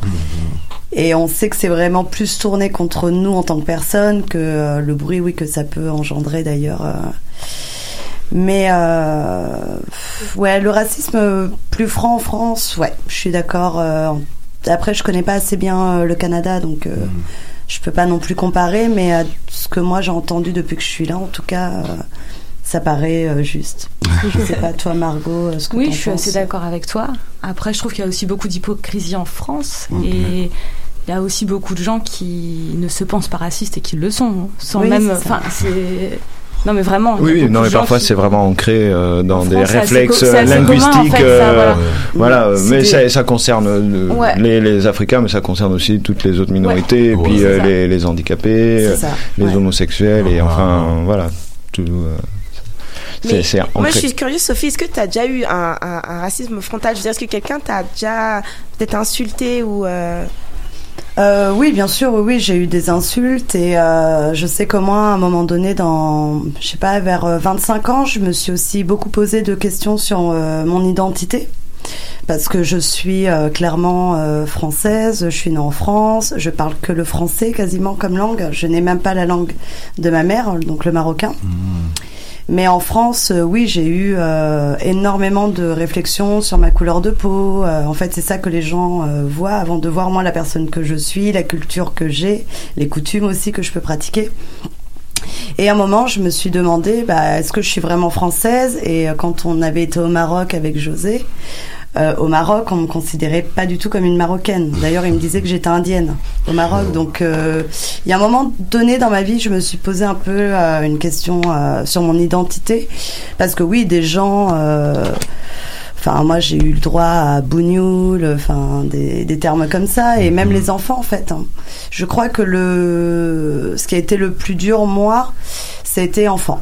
De, je savais que j'étais différente, parce que les enfants, en fait, me le, me le disaient. Plus facilement que les adultes, d'ailleurs. Ouais. Et puis après, adulte, moi, j'ai fait un chemin. euh, c'est pas que j'ai euh, ignoré. ce- Mais j'ai eu aussi peut-être de la chance dans mes, euh, dans mes rencontres. Oui, mes puis je crois qu'on s'oriente aussi vers là où on est le mieux, où on est le plus accepté dans des milieux. euh, voilà, donc après, avec l'âge, on a l'expérience qui, euh, qui, qui, qui joue. Ouais. Ouais, Ri- ouais. Rito, Oui, quand tu me racontais Ah. une anecdote tout à l'heure, Sophia, où tu t'étais retirée quand t'as été sonnée chez quelqu'un Ah oui, avec oui, une oui. amie, où tu as dit je Ouais, te laisse, je me mets de côté pour être sûr que les gens ouvrent la porte. Ouais, ouais, bah, Et il y a pas finalement, tu t'es, si je t'ai dit, bah c'est dingue, sans t'en rendre compte, tu t'es toi-même euh, Ouais, je me de suis côté ouais, comme ouais, si ouais. tu. Un petit peu accepté, peut-être. Mais C'est ce que l'Oc- l'Occident nous force souvent à faire Mais c'est ça subconsciemment. en fait. Et là, je me suis surprise moi-même en fait d'avoir cette réaction avec. euh, en fait, j'ai aidé ma voisine euh, en France euh, à retrouver son chat, et c'est dans un quartier assez euh, chic de Tours à Saint-Cyr. Et donc, euh, on a fait toutes les maisons où c'est des portails électriques avec des caméras et tout. Et là, je me suis vue lui dire, mais euh, Manu, tu veux pas que je me décale en fait euh, pour être sûr en fait que les gens lui ouvrent la porte. Puis elle m'a dit, mais pourquoi tu me dis ça, Sophia? Je dis, bah ouais, non, je sais pas, c'est c'est ridicule, mais euh, si j'ai euh, voilà, j'ai eu cette peur par ma moment. couleur que les gens en fait ferment euh, la porte et n'ouvrent pas. euh. De mon côté, par rapport à la France, j'aimerais comme je sais pas, n'y suis jamais allé, mais chaque fois qu'on parle de communautarisme en France, il semble avoir c'est comme le, le mot tabou. Par contre, la communauté vient toujours être la force d'un, la force d'un peuple, et il y a une différenciation. Ça, ça semble être mon opinion par rapport aux classes. Donc, on ne veut pas nécessairement que les classes se mélangent de la, de la perspective que j'ai, mais si on démonise la notion de communautarisme aussi en même temps, c'est c'est démoniser la solution, la solution qui est un certain vivre ensemble, qui est pas nécessairement de se cloîtrer ensemble, mais de faire que oui, il y a certaines distinctions parfois et qui se doit d'être valorisées. Mais c'est évident parce que alors c'est un vrai problème en France. Euh, euh, c'est aussi une hypocrisie euh, politique de, de vouloir parler de communautarisme alors que euh, on le sait, on le voit à peu près partout sur la planète, dans n'importe quel pays. Les gens, quand euh, ils ont une identité, euh, bah, naturellement, ils vont vers les gens qui parlent la même langue, qui mangent les mêmes euh, plats, qui euh, et c'est pas pour ça qu'ils vont être plus fermés ou quoi que ce soit. C'est juste que bah, c'est naturel. On aime pratiquer sa langue, c'est beaucoup plus simple. Et puis il y a des, il y a des façons de communiquer qui sont bien spécifiques. Et c'est vrai qu'en France, on, fait tout un, tout, un fromage, pour parler un petit peu vulgairement, de, de cette histoire, et on l'utilise à des fins politiques pour pouvoir justement euh, mettre les communautés les unes contre les autres, alors qu'elles pourraient très bien vivre ensemble, euh, tout en, acceptant leurs différences. Et, euh, et voilà. Mais en France, Mais en, en fait, fait, on- elles le font. Mais elles le font. Mais nous oui, non, mais, ça, mais les euh, communautés, elles vivent ensemble, Mais les communautés finalement. vivent ensemble. Les communautés vivent ensemble et, et on pourra pas aller contre ça. Ouais. Mais enfin, moi, je le pense vraiment. Et c'est ça qui est chouette, c'est qu'au fond, ça, Voilà. Et en fait, ça, le ça marche, ça fonctionne. Et le problème, c'est que euh, il y a cette hypocrisie, euh, ce manège politique qui fait que, euh, bah, euh, pour avoir euh, quelques voix de cette communauté, ben, on va euh, l'opposer à une autre, et puis, euh, et puis c'est un jeu qui, euh, qui, qui, euh, qui sert personne en fin de compte. hein. Mhm. J'aimerais savoir, toi, quand t'entends tout ça, Arito, qu'est-ce que ça te dit? Est-ce que tu dis, OK, j'ai aussi du travail à faire en France? Est-ce que est-ce que t'es prêt aussi à faire les universités comme tu le fais ici à, euh, au Québec? Ouais, ben en fait, ouais, en fait, je serais ouvert. En fait, moi, euh, en fait, j'ai une série d'ateliers que j'appelle le Afro Diaspora Tour, que le, le Afro Diaspora Tour, donc euh, tournée afro diasporique un peu, euh, où un peu je relate l'histoire de l'Afrique précoloniale et euh, donc le, le, passage, donc la traite des gruyères européennes qui s'est fait dans l'océan Atlantique. Euh, ouais, en fait, il faut aller aussi en France, il faut aller à Londres, il faut aller dans les différentes communautés où se trouvent les gens qui vivent peut-être les mêmes situations que nous, mais qui n'ont pas la chance de se faire entendre. Euh, peut-être que nous aussi, en échangeant avec ces gens-là, on sera en mesure de voir euh, des angles morts, euh, on sera en mesure de trouver des solutions, peut-être auxquelles on n'a pas accès ici. Euh, ouais, je, je pense que le travail est très profond et je pense que, voilà, each one teach one, quoi. Ok, parfait. Donc, euh, merci beaucoup pour cette deuxième partie avec toi, Rito, parce qu'on on était vraiment euh, impatients de, de te de parler. Désolé, bon, la pas ville de orange, souci. c'est la ville orange, voilà, et euh, on Oui. fait prendre dans les cônes et tout, quoi. Voilà, pour ceux qui ne vivent, qui ne vivent pas à Montréal, en fait, qui en parlent des, bah, la vie orange, parce qu'en fait, il y a plein de constructions à Montréal, donc c'est assez compliqué de circuler en voiture. Donc, euh, mais euh, pour, euh, pour te laisser respirer, on va faire une petite pause musicale. Donc, on l'avait joué, en fait, bon, pour toi, je vais le remettre. On avait joué cet artiste, en fait, dans la première partie. Donc, son nom est Joël. C'est un artiste montréalais, parce qu'on dit souvent qu'on met pas en avant les artistes montréalais. Donc, aujourd'hui, dans l'émission euh, Cher Montréal, on va écouter le son de Joël Someday. I know time is slipping away. I hope I'll be with you one day. I know time is slipping away, away, away. I pray I'll be with you someday. This is do or die. All I get is one try. Staring at the crowd, I'ma snatch it on sight. Hungry for the belt, best believe I'm gon' fight. Life on the line, best believe I won't die. And even if I did, then you know it's for the cause. What did you expect? I really know where I'll be gone. Talking afterlife, you either ready or you're not. Yo, these bodies getting caught, whether they're ready or they not. So.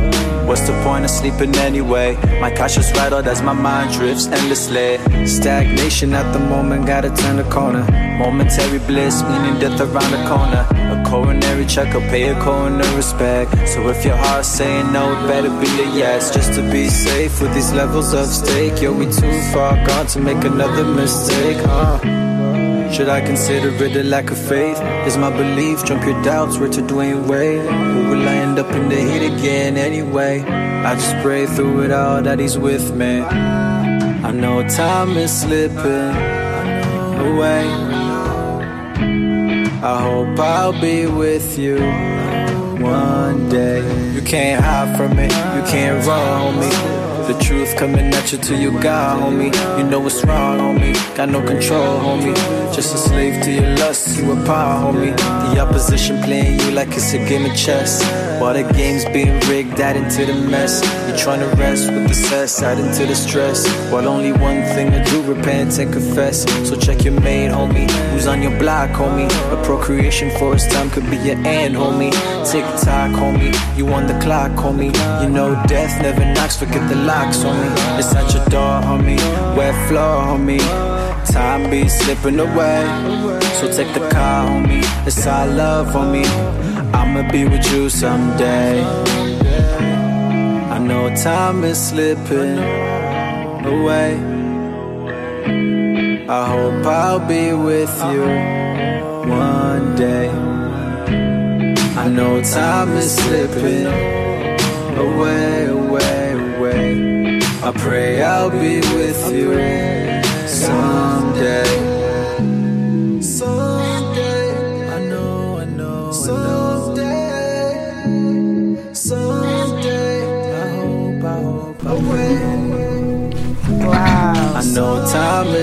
J'aime tellement cet artiste, donc euh, je vous invite en fait à l'écouter. Donc son nom, en fait d'artiste, en fait son prénom est Joël, mais son nom c'est Joe for Elle.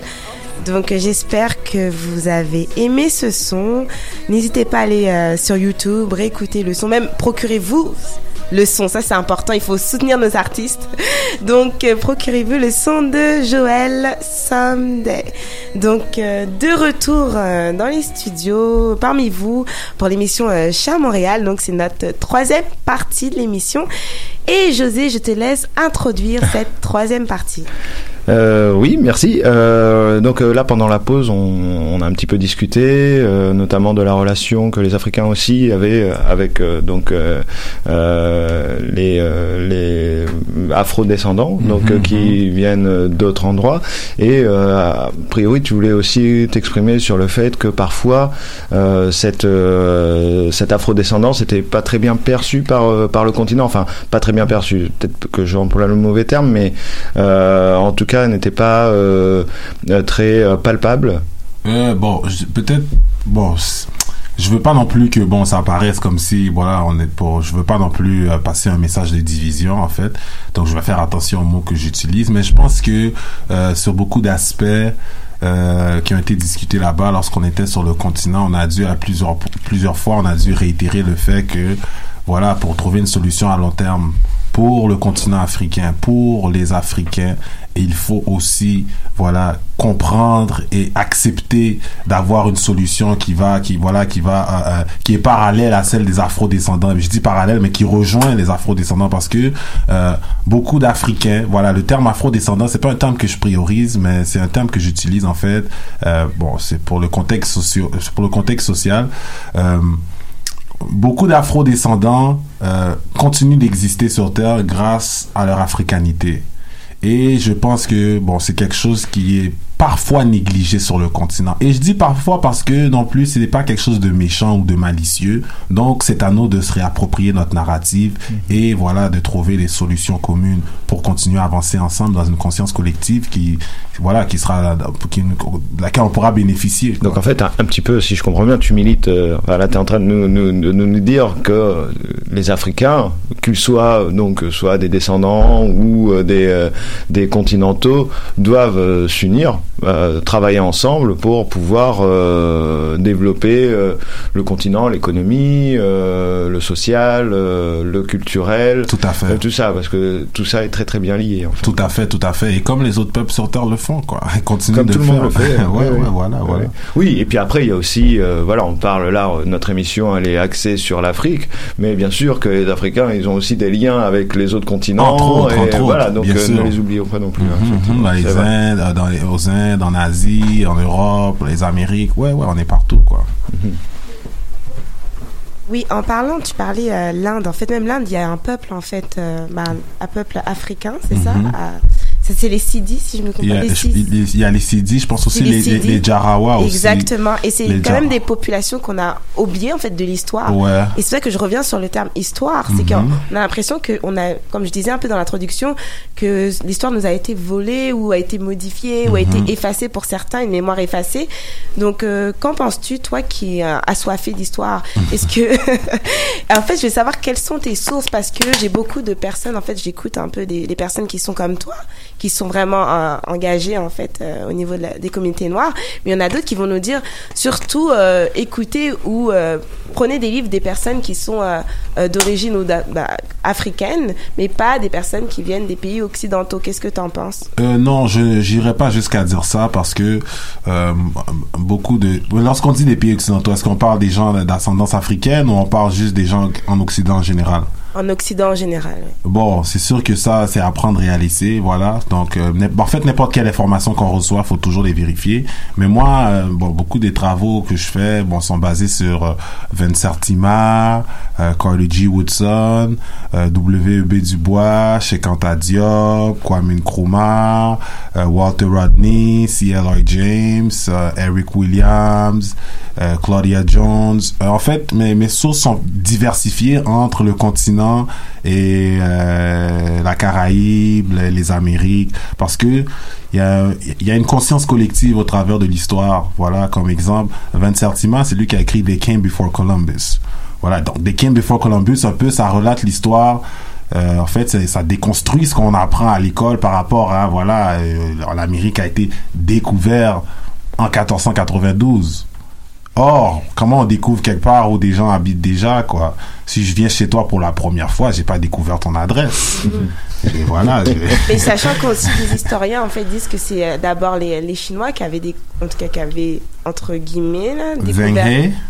D- oui, l'Amérique avant les. euh, Zheng He, Zheng He a voyagé dans les années 1400, dans les années 1400. Zheng He s'est aussi rendu en Afrique. En ce qui a trait à son voyage dans les Amériques, ça, ça reste débattable, mais c'est pas impossible parce que les flottes, la flotte de Zheng He, en fait, il voyageait, en fait, Zheng He a un des, des plus gros navires de tous les temps. Par contre, bien avant Zheng He, Aboubakar II a fait le voyage en 1311. Voilà, de la Sénégambie euh, jusqu'au Brésil. Et lorsqu'on regarde le Brésil et la côte ouest africaine, bon, il n'y a pas une grande distance. Et aussi, bon, voilà, c'était euh, euh, originaire de l'Empire du Mali. L'Empire du Mali, c'est là où se trouve Tombouctou. Tombouctou, c'est une des premières universités au monde, université sans Corée. Donc, euh, à cette époque, en 13, au 14, 14e siècle, 1311, 1312, Aboubakar II connaissait déjà l'astronavigation, les Dogons savaient déjà aussi comment regarder les astres, euh, donc ils avaient déjà étudié aussi les courants marins bien avant l'arrivée des Portugais.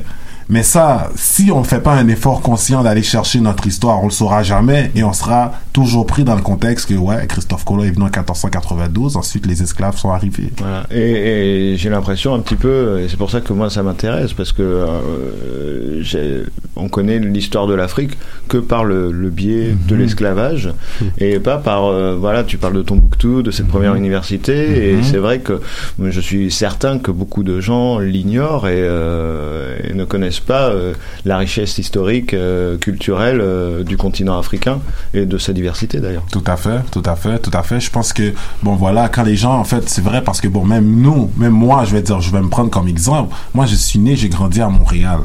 Donc, moi, les premières images que j'avais de l'Afrique, c'était Vision mondiale. Et ça, c'est, voilà, j'en parle, j'en ai la chair de boule, vous comprenez? C'est, dire à quel point, excusez-moi l'anglicisme, à quel point le brainwash est profond, le lavage de cerveau. Parce que imaginez-vous maintenant, étant jeune, lorsqu'on on grandissait dans la cour d'école et qu'on voulait s'insulter, on se traitait d'Africain.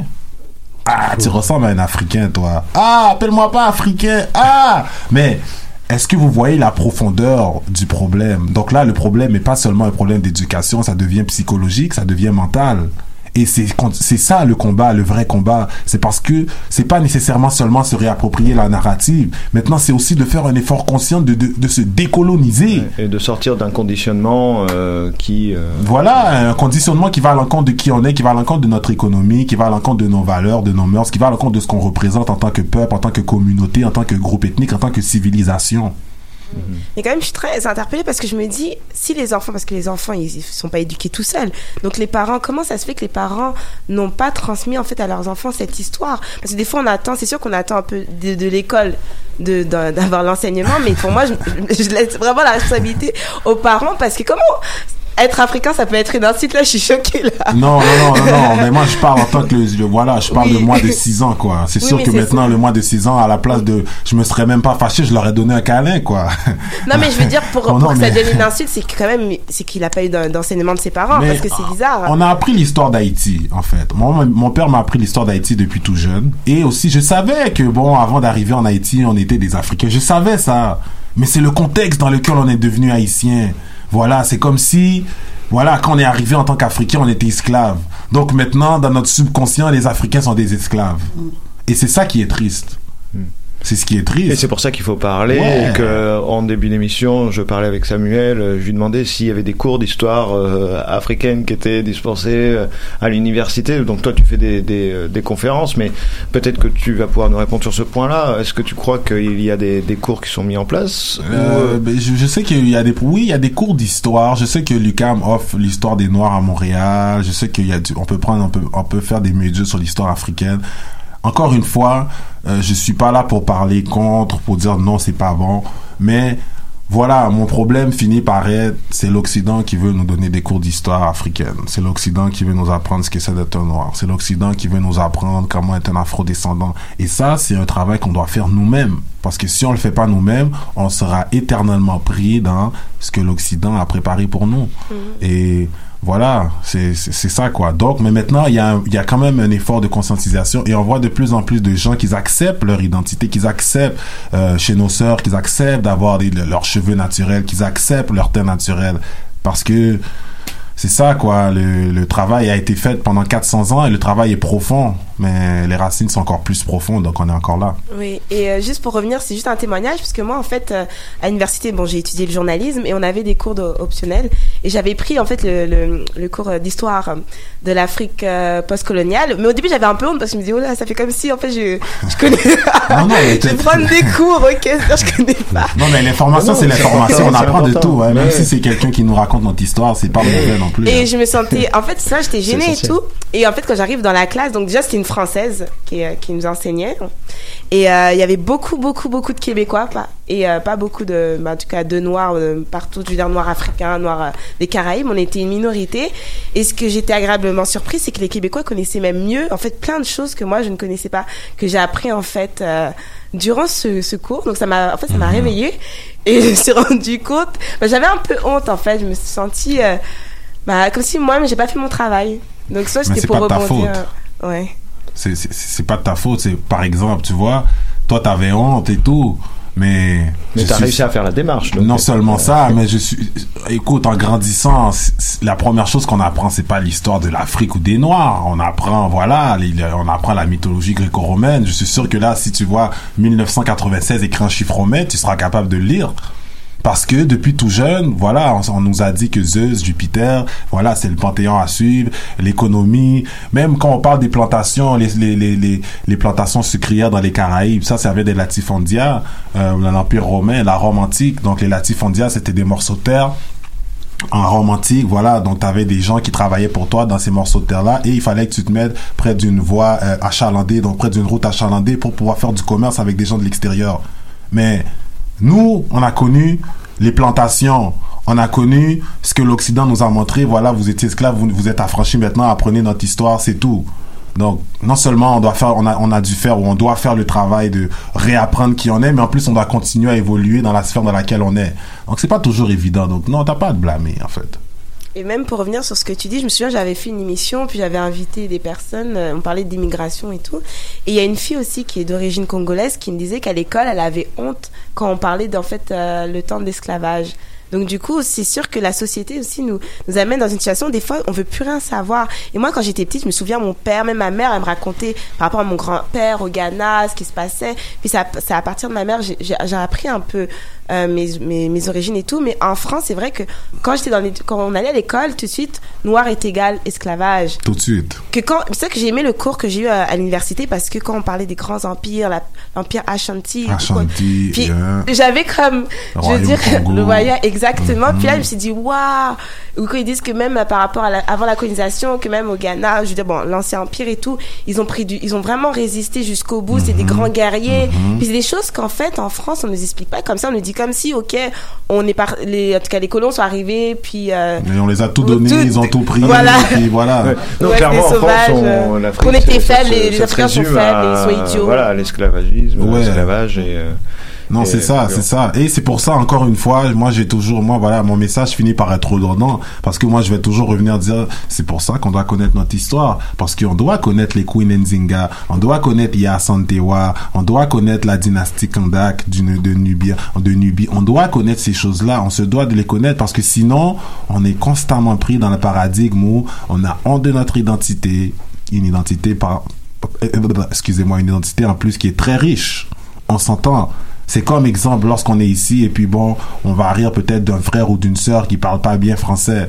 Mais cette sœur ou ce frère parle peut-être six langues. Mais on va se moquer de la personne parce qu'elle ne maîtrise pas une langue qu'on considère, voilà, une langue internationale. Mais la personne, dans son cerveau, elle est capable de contrôler, d'avoir le contrôle de cette langue. Mais on fait fi de ça parce que l'Occident nous dit, il faut que tu parles anglais, français ou espagnol. Sinon, t'es pas éduqué. Tu vois? Donc c'est vraiment un travail, c'est un travail de profondeur qu'on doit faire quoi. Donc moi c'est plus ça moi mon but en fait, c'est vraiment de faire le travail de profondeur. Après l'acceptance de soi vient avec et tout etc. Bon après tu t'assumes quoi. Après t'as un choix quoi. Est-ce que tu, dans cette démarche, est-ce que tu te sens, est-ce que tu es aidé Parce que j'ai l'impression que t'es- tu portes tout ce poids sur toi. bon, moi, une grande, t'es grande, c'est pour ça que t'as bien fait parce que t'es grand. Mais j'ai l'impression que c'est vraiment un, combat parce que c'est sûr que c'est difficile. Comme aujourd'hui, je pense qu'il y a beaucoup qui refusent aussi d'entendre parler de cette histoire. Et beaucoup refusent aussi de dire que, ok, on était africains avant. Donc, euh, comment tu fais? Je veux dire, est-ce que tu es entouré euh, Ouais, ben en fait, voilà, j'ai mon frère Sam avec moi. Mon frère Sam, Sam aussi fait un travail de son bord. Sam est écrivain, Sam est auteur. Voilà, Sam aussi. Sam est plus ancré dans l'aspect spirituel de la chose, euh, en ce qui est entré aux croyances, en ce qui a trait voilà les croyances ancestrales.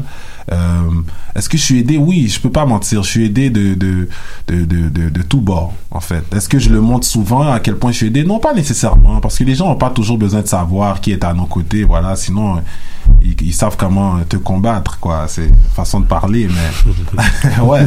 Mais sinon, voilà, je pense pas que c'est quelque chose que j'ai choisi moi-même consciemment. Je pense que c'est ça, ça faisait partie du parcours. Puis on a chacun un parcours dans la vie, puis comme tu as dit, peut-être c'est pour ça que je suis grand, voilà. Oui. Et je voulais savoir, je voulais revenir par rapport aussi aux filles, euh, Sophie. Alors, euh, par rapport à tout ce qu'il a dit, euh, Rito, qu'est-ce que ça t'inspire euh? Euh, ce que ça m'inspire. Euh, non, je pense qu'en tout cas, c'est un, c'est important de connaître en effet ses racines, hein, de savoir aussi euh, d'où viennent nos nos ancêtres. Enfin, donc ça pour moi c'est c'est très important. Après, euh, tu me sembles très engagé. Excuse-moi, je te connais pas assez non, pour. non, euh, non, c'est correct, c'est correct. Première impression, voilà. mais tu me sembles très engagé. C'est important d'avoir aussi ce genre de personnes aujourd'hui encore, euh, qui militent aussi euh, pour euh, contre le racisme ou autre en tout cas, mais et qui veut aussi montrer ce qu'est vraiment euh, l'Afrique, les Africains et vraiment les vraies valeurs et pas justement les étiquettes qu'on peut leur, euh, leur coller de manière très facile ou euh, les raccourcis qu'on peut faire euh, par euh, l'histoire affreuse de l'esclavagisme et tout. Donc euh, moi en tout cas, euh, voilà, je te remercie de travailler là-dessus et c'est important de le maintenir. Ouais. Merci beaucoup, merci. Mhm. Et euh, est-ce que, quand on parle d'Afrique aussi, euh, est-ce que tu as déjà, en fait, tu beaucoup étudié aussi, euh, le, comme l'Algérie, euh, la Tunisie, en fait, le Maghreb, le Maroc? Est-ce que ça fait partie de tes études Euh, ben en fait ré- récemment j'ai commencé à m'intéresser beaucoup à parce que bon je faisais beaucoup de travaux sur l'Afrique subsaharienne. Mais là bon j'ai monté un peu quoi. Voilà j'ai passé le désert un peu surtout avec les écrits de Ibn Khaled et voilà euh, euh, lorsque en fait beaucoup de l'histoire de l'Afrique de l'Ouest est relatée par les Arabes aussi voilà, comme exemple, quand on parle du voyage de Mansa Moussa, qui est euh, le successeur de Abou Bakr II, mais ça, c'est euh, Ibn Khaldoun qui écrit par rapport à ça, donc il écrit aussi par rapport à lorsqu'il arrive au Mali. Euh, euh, Il y a aussi, bon, c'est sûr que j'ai fait euh, euh, euh, l'Algérie coloniale aussi, euh, le Maroc avec Abdelkrim, Abdelkrim au Maroc, bon, voilà, le combat anti-impérialiste, anticolonial, euh, les idéologies, mais j'aimerais vraiment aller plus en profondeur encore en ce qui a trait au Maghreb, quoi. Et tout le monde arabe, et voilà. Et même aussi, bon, en fait, même plus loin, je vais aller plus loin aussi, j'aimerais aller plus en profondeur aussi chez les Balkans, chez les Slaves, tout ça, quoi. Ouais. Est-ce que tu as réussi à avoir, je veux dire, à connecter avec des personnes, je veux dire, du Maghreb, des personnes qui sont intéressées aussi à. Entre à- autres, entre autres. Ouais. Entre autres, ouais, entre Est-ce que tu as vu, je pense qu'il y a des points communs, mais quelles sont les différences? Parce que je sais que des fois, euh, comme je l'ai expliqué en fait dans la première partie, il y avait cette dualité en fait euh, entre, bah, dans l'Afrique déjà une division entre, bah, on dit le, Mar- le, le Maghreb puis euh, l'Afrique Mhm, subsaharienne. mhm, mhm. Même on l'a vu à la, cou- à la Cannes en À fait. la Il y a eu- CAN, ouais. quand, surtout quand il y a eu la, la Mhm. finale entre euh, l'Algérie et le Sénégal, on sentait tout de suite que c'était divisé en fait. Parce que tout de suite ils disent oui le Maghreb uni Mhm. plus euh, après tout le monde euh, ok le Sénégal et tout. Donc euh, mais, mais je pense que je pense que je pense que c'est aussi à cause que les Maghrébins aussi sont dans cette dualité quoi. Constamment en train de naviguer entre l'Afrique et le, le Moyen-Orient quoi et c'est pas de leur faute voilà. Donc moi je connais moi j'ai des amis algériens qui me disent ouais moi je suis pas arabe je suis berbère je suis kabyle. Et pour eux les traités ben, pas traités mais les les, les voilà les, les, dire qu'ils sont arabes c'est une insulte. Par contre, il y en a aussi qui vont dire, voilà, moi je suis un arabe à même titre que un Syrien ou un Libanais. Et je pense que il y a ce- donc les, les, les Maghrébins sont autant à la recherche de leur identité, tout comme nous, les, les, les afro-descendants. Mais peut-être que pour eux, à cause de l'aspect, je dirais, religieux, c'est peut-être moins flagrant. Voilà, c'est peut-être moins flagrant, mais souvent aussi j'entends beaucoup de Maghrébins qui ont, euh, ils ont ces différends-là avec les gens du Moyen-Orient parce que les gens du Moyen-Orient souvent vont dire ouais vous êtes pas, vous êtes pas des vrais Arabes et ils vont dire ouais mais comment on n'est pas des vrais Arabes? Mais pourtant bon, beaucoup d'entre eux, leurs ancêtres sont venus, c'était des Phéniciens qui sont venus, voilà, qui avaient des marchands, des comptoirs autour de la Méditerranée, etc. Donc je pense que je pense que voilà aller au, bout de euh, rechercher qui on est c'est aussi une forme d'acceptance d'autrui d'accepter les autres. Parce qu'après ça lorsque tu sais qui tu es t'es pas tu te sens pas menacé par la personne qui est devant toi en, en, en général. Mais comme je suis pas maghrébin je peux pas me prononcer pour les maghrébins mais voilà c'est ce que je constate quoi. Cette dualité entre voilà l'Afrique du Nord le Moyen-Orient. On est on n'est pas on, on veut on veut pas. On est africain on est maghrébin on est arabe mais en même temps bon moi je dis écoute on est sur le continent voilà on Moi, se je met suis pas, ensemble je, on suis- pas du tout spécialisé euh, sur, euh, sur, sur le sujet, mais, euh, mais je crois que tu as, relevé des choses intéressantes dans ce que tu as dit. et Je suis plutôt d'accord sur le fait de dire que, effectivement, peut-être parler aussi de la langue. la langue Euh, ouais. voilà, euh, Ouais, effectivement. ils aiment pas votre accent souvent quoi non, non, mais voilà, non, mais effectivement, il y a des dans dans le, dans le monde arabe, il y a des euh, des, des des querelles, Mhm. mais je pense aussi avec le reste de l'Afrique, c'est vrai que cette bande au nord où voilà, bon, il y a il y a aussi mine de rien, il y a- la couleur parce que on en, couleur. on parle pas, mais il y a il y a beaucoup de racisme anti-noir aussi au Maghreb.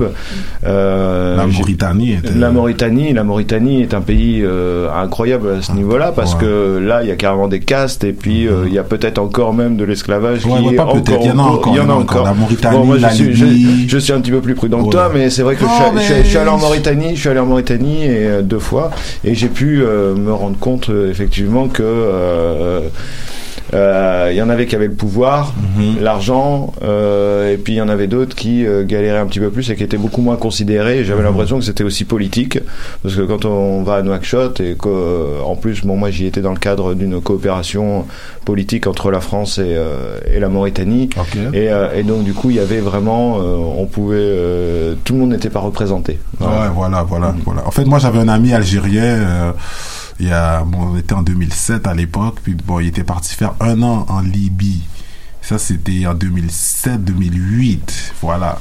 Et il m'expliquait à son retour, quoi. Il m'expliquait un peu comment la, il m'expliquait la Libye de l'époque. Il m'expliquait que, ouais, écoute, l'esclavage est bel et bien existe, ça existe et c'est, voilà, c'est normal et tout.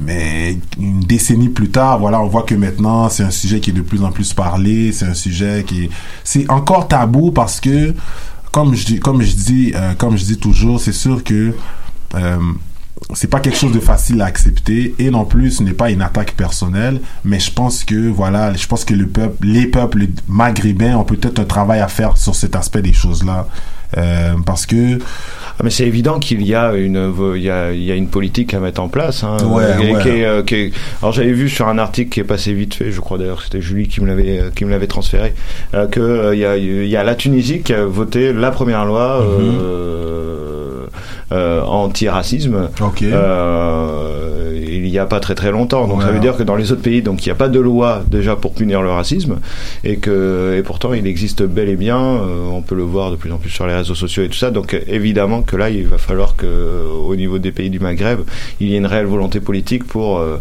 pour euh, voilà et d'éducation. D'éducation aussi. Parce qu'en fait, euh, voilà, les gens, on parle, on parle, on, parlait d'éducation. Effectivement, je crois que souvent le racisme est lié à un manque d'éducation, parce que Entre a- autres, entre entre, autres. entre, entre autres, Entre autres. Euh, entre autres, parce que euh, par exemple pour l'Algérie, euh, euh, il y, a, il y, a, il y a aussi des peuples qui euh, ne ressemblent pas aux Algériens qu'on a l'habitude de Oh, il y voir. en a qui euh, sont même me ressemblent plus à moi Exactement, voilà. exactement. Mais, mais je pense que c'est ça. En fait, voilà. Bon, l'éducation, c'est sûr, parce que je pense que, voilà. Donc, moi, il y a beaucoup d'Algériens, quand je les parle de Franz Fanon, ils connaissent pas. Je dis, ah, tu connais pas Franz Fanon? T'es Algérien. Voilà, donc ça veut dire que là maintenant tu dois aller faire la façon qu'on t'a raconté l'histoire dans ton indépendance. Maintenant on doit te parler d'Ibrahim Fanon, on doit te parler de peau noire masque blanc, on doit te parler des damnés de la terre. Et c'est ça aussi quand t'as parlé de politique, c'est-à-dire que voilà, si on veut vraiment faire partie de la solution, il y a euh, il y a une zone grise où on doit se rencontrer, que ça soit des idéologies politiques, que ça soit, euh, je sais pas moi, un culte de, de, de croyance ou peu importe. Quand on veut faire partie de la solution, on est capable de se mettre ensemble. Et je pense que c'est ce qui est très important, quoi. Mais d'ailleurs, euh, parce que là, euh, il y a peut-être des événements à, à signaler euh, pour se regrouper, pour s'unir. Ah, Si c'est pas trop tôt. Je crois que José, t'es pressé d'en finir. Euh, bah Rito t'ennuie. tout. Non, non, non, non, ah non, non, non, pas du tout, pas du tout. Elle, elle- elle dit des choses. euh, Non, non, non, souvent, je ne les pense correct. pas. Seule seconde. Non, non, non, non, je voulais juste rebondir parce que là, c'était assez facile vu que tu parlais de, de, de, de qu'il fallait qu'on qu'on travaille ensemble sur cette matière grise. Voilà, alors il y a peut-être des choses à annoncer euh, pour les jours, les mois à venir. Peut-être que toi, t'es. C'est pour en fait, ça, on veut connaître ton agenda comme euh, c'est bientôt la fin de l'émission, comme il a essayé de souligner José. il nous reste quelques minutes, donc à toi Rito de faire euh, bah, la promotion en fait de tous tes événements. Euh, bon, ben en fait, à tous les lundis, mercredis, samedis, de 11 à 13 jusqu'à bon, 14h, de 11h à 14h, je fais des marches historiques sur l'histoire des Noirs à Montréal. Euh, donc vous pouvez aller peut-être sur mon site internet www.ritojoseph.com ou sur euh, les réseaux sociaux Instagram Rito Joseph, Facebook Rito Joseph, m'envoyer un petit message, ouais. Euh, je fais les euh, voilà, je fais des visites donc je relate un peu l'histoire de Marie-Joseph Angélique, Alexander Grant où un peu se sont passés différents événements, la naissance du jazz canadien dans la petite Bourgogne. Donc je fais ces marches touristiques là. Sinon, en septembre, je participe à une conférence sur euh, excusez-moi, donc c'est plus aussi sur l'aspect identitaire culturel, c'était à Vancouver. Euh, donc sinon, je suis encore en préparation pour le Afro Diaspora Tour. Je suis en train de booker à différents endroits sur la côte est. Bon, j'ai pas encore les dates spécifiques, mais lorsque les j'aurai, ça me ferait plaisir de voilà de là-dessus. D'accord, parfait. On a pris en note. J'espère que José, tu as pris en note aussi. euh. Mais euh,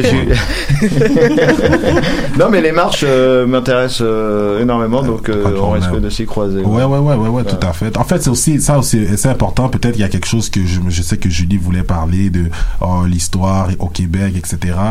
Bon, vite fait, bien fait. Écoute, l'histoire des Noirs au Québec est sur, dans les livres est presque inexistante. Or, voilà, quand on va à la bibliothèque ou qu'on fait des recherches sur le net, on voit qu'il y a beaucoup de sources qui ont été écrites, que ce soit par euh, Mars- euh, Roland Viau, euh, que ce soit par voilà Afua Cooper, Charmaine Nelson, et c'est quelque chose que bon, je, Dorothy Williams, je- j'essaie de m'appliquer le plus possible à garder ces histoires-là en vie. Donc, je fais les marches et je montre un peu où euh, les événements ont eu lieu au 17e, 18e, 19e, 20e siècle à Montréal. Avec la communauté noire. Parfait, c'était tellement intéressant de Merci t'écouter. beaucoup. ouais. Comme je ça, disais fait, que ça fait du bien de. Merci à vous de m'avoir. Et tu es une encyclopédie pour nous. C'est, vraiment une passion de t'écouter. Je trouve Merci. ça exceptionnel. Donc, euh, merci d'être venu dans l'émission, accompagné de ton acolyte euh, Samuel. Samuel Laguerre, auteur, écrivain. Combien d'ouvrages t'es rendu à ton combien Quatrième, je travaille sur le Quatrième. cinquième. Travaille sur le cinquième. Ok, parfait. Merci beaucoup Bravo, aussi à, Merci. à bah, Margot, c'est ça, Margot, et Sophie euh, qui sont venues euh, nous rendre visite, ceux qui viennent Alors, de la euh, France en je- fait. Si je peux me permettre, Julie, parce que vu que tu me, tu me recales à chaque fois, c'est pas Sophie, c'est Sophia. Ah, pardon. ah, ok, il se venge. ok, je, je savais pas si euh, comme ça. J'apprends à le connaître. Excuse-moi. Sophia euh, est vraiment élégante parce qu'elle m'a même pas corrigé. À chaque fois, je l'ai appelée Sophie. Pas de problème. pas de souci. Donc voilà, donc c'est la fin de l'émission euh, Cher Montréal. Donc euh, rendez-vous euh, dans deux semaines, la même heure, 21h, de 21h à 22h30 sur choc.ca et Facebook Live. Donc euh, n'hésitez pas à partager l'émission et à nous réécouter. Cause it ain't my style. I made me to become yours for the rest of my life now. without you